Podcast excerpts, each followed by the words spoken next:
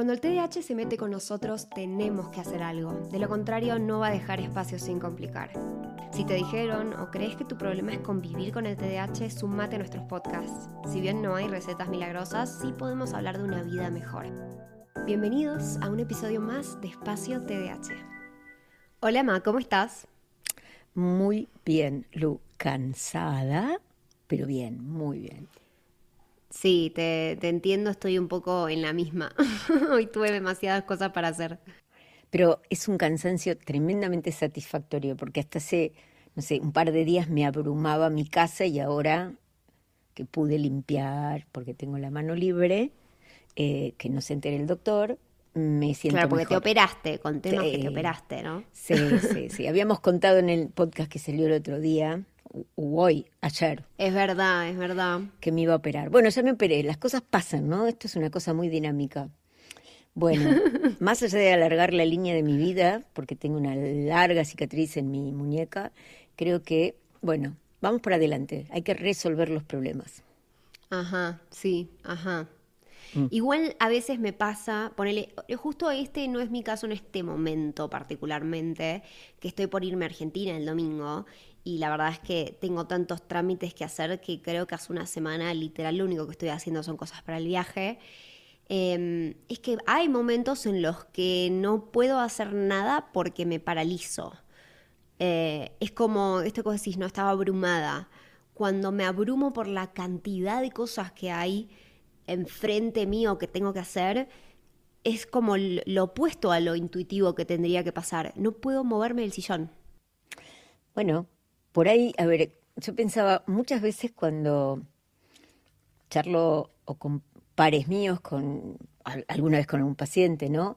Esta lista de 18 ítems, síntomas que tiene el DSM-5 acerca de cuáles son los, los indicadores para pensar que una persona puede tener TDAH.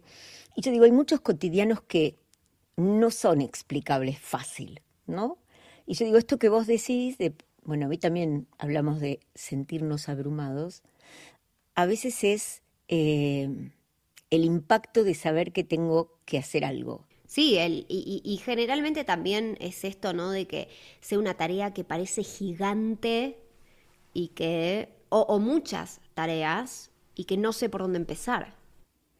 Bueno, por ahí lo que tenemos que ver es eh, que el resultado de todo esto, en vez de ser una posibilidad de accionar por partes, lo que fuere, es me paralicé.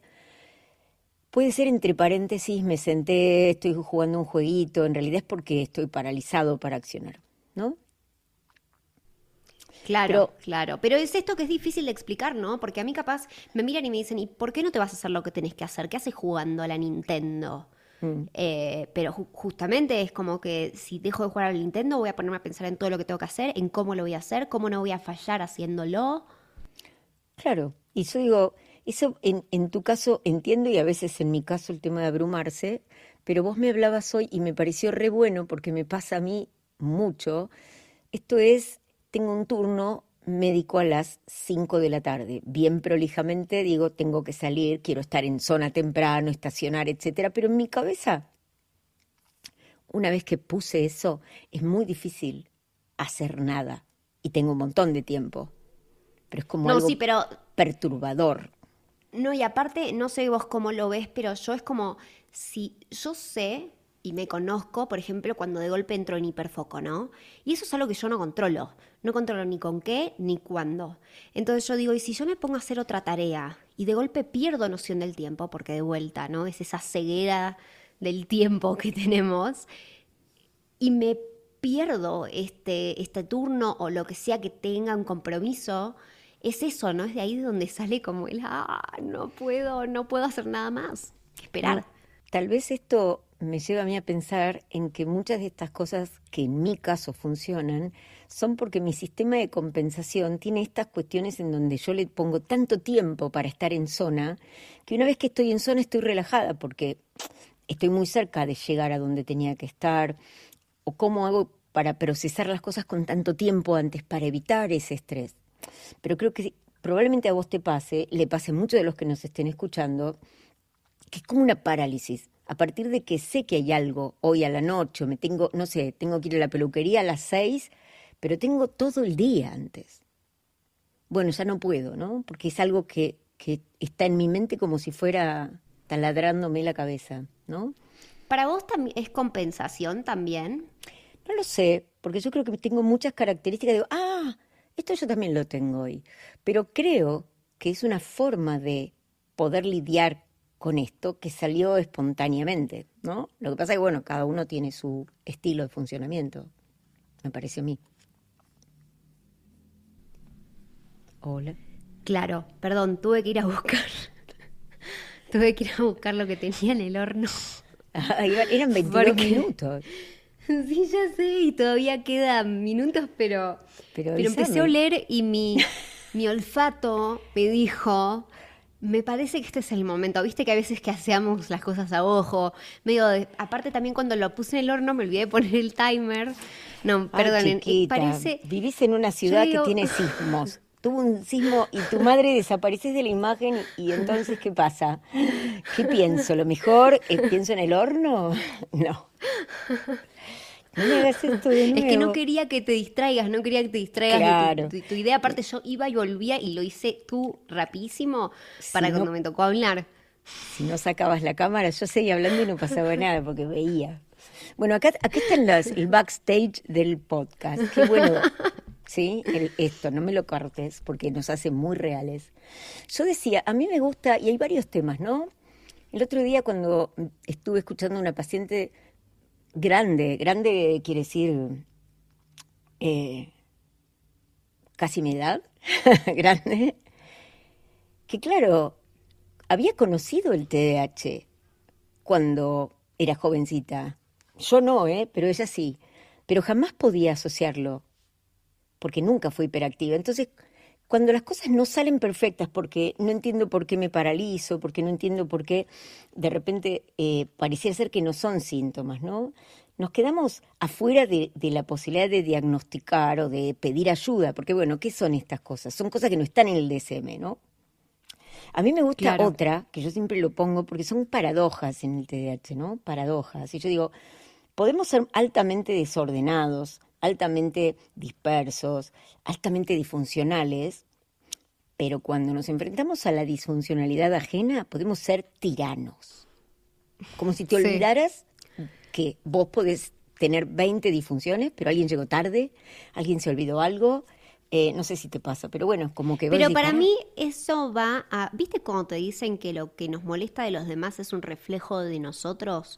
Para mí va por ahí la cosa, como que no sé, a, mí me, van por lo menos más por ese lado, de decir, cuando yo veo a alguien hacer lo mismo que yo, me frustro de la misma manera que me frustro conmigo cuando yo lo hago.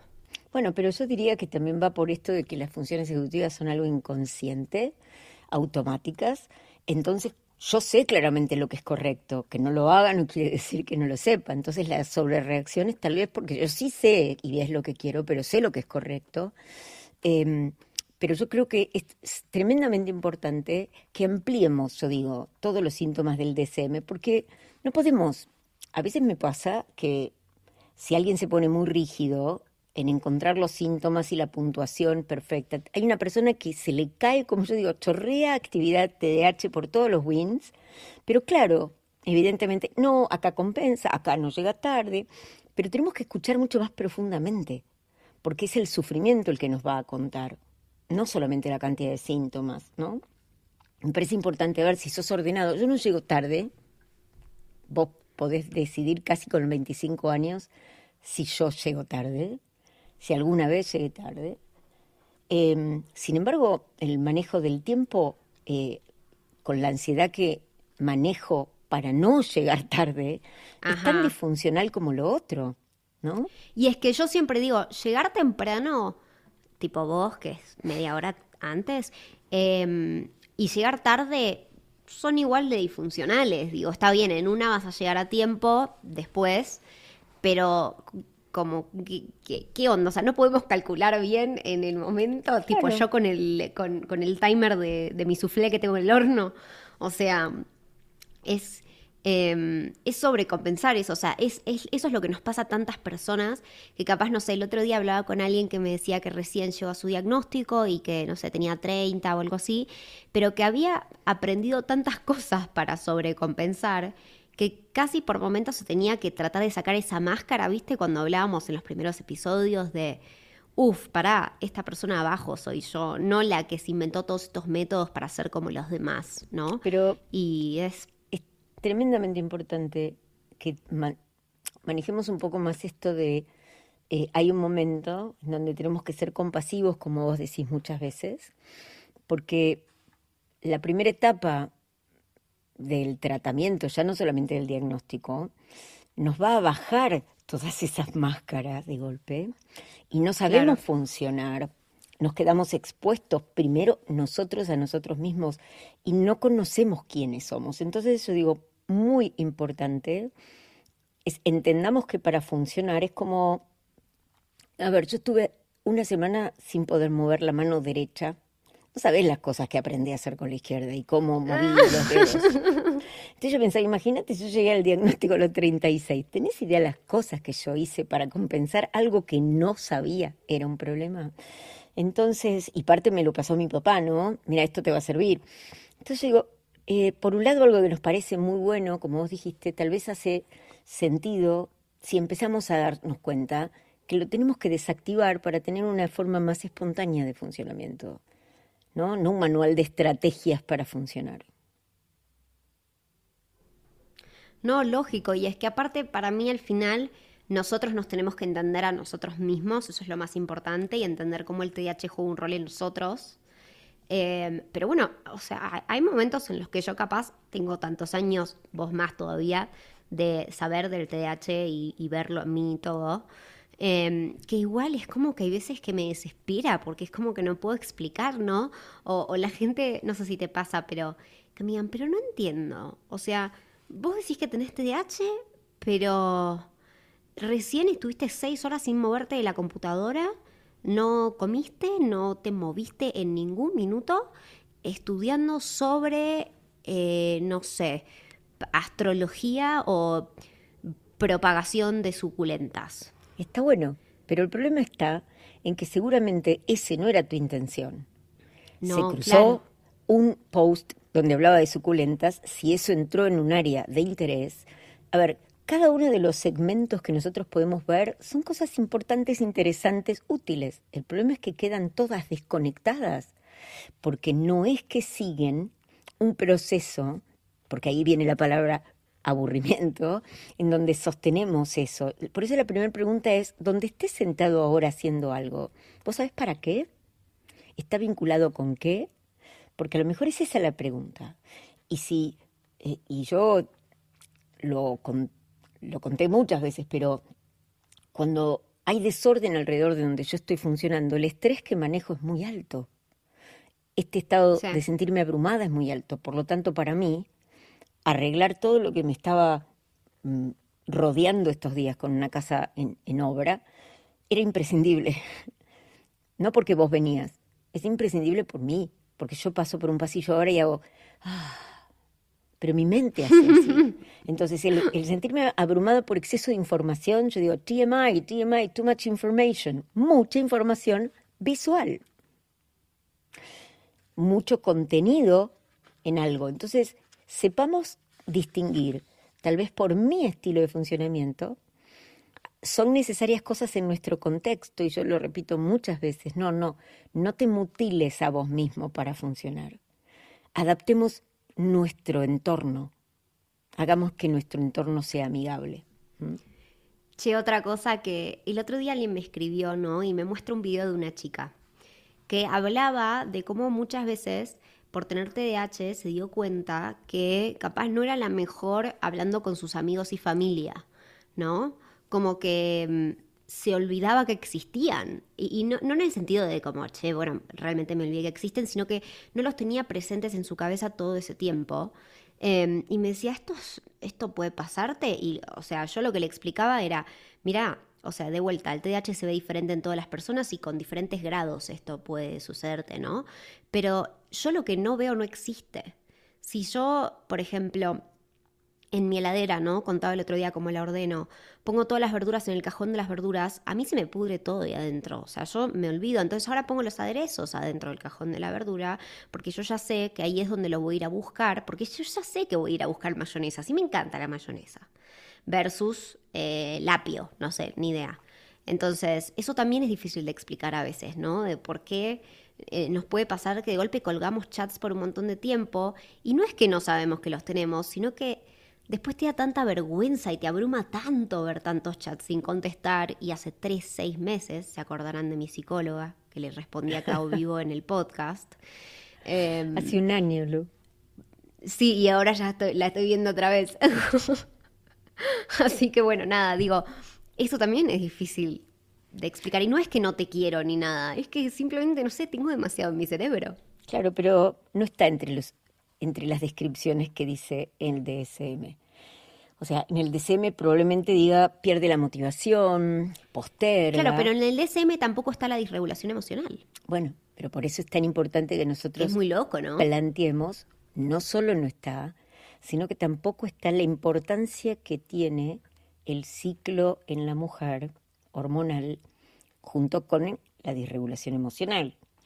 Claro. Eh, a ver, tantas cosas no están en el DSM. Por eso digo, el DSM sirve como una línea, traza una línea orientativa, pero no hay nada mejor que escuchar a una persona contar, relatar todos los periplos, cómo hace para hacer las cosas diarias, que nos va a ver su estilo de funcionamiento. Así que eh, creo que hay muchas cosas, ¿no? Cosas que no entran en el DSM, podríamos decir. Sí, sí. Pero bueno, los incentivamos a que traten de, buscar y de preguntar, che, esto puede estar relacionado, no necesariamente igual para que de vuelta luces como en excusa, ya lo hablamos en un episodio. Pero está bueno, qué sé yo, a mí esta chica cuando lo hablamos el otro día, esto en este mensaje, me dijo, wow, gracias, ahora entiendo un poquito más de mí. Y yo dije, wow, qué bueno, eso está buenísimo, porque entender más de vos también te ayuda a buscar herramientas para quizás cambiar eso si es que no te gusta y no lo querés en tu vida. Pero bueno, hasta acá el episodio de hoy. Esperamos que les haya gustado y les haya servido. Acuérdense que nos pueden seguir en todas las redes sociales. Especialmente les voy a pedir que nos sigan en YouTube, que le estoy poniendo todo, chicos, a YouTube. Estoy posteando dos veces por semana y voy dos semanas haciéndolo. Así que yo quiero un aplauso a la constancia y nada, vemos qué, qué pasa el próximo episodio, si sigo, no sé. Pero bueno, estoy muy contenta, así que Em, si me pueden apoyar con eso, saben que los adoro. Bueno, un beso enorme y nos vemos en el próximo. Chao, Ma. Chao, Lu.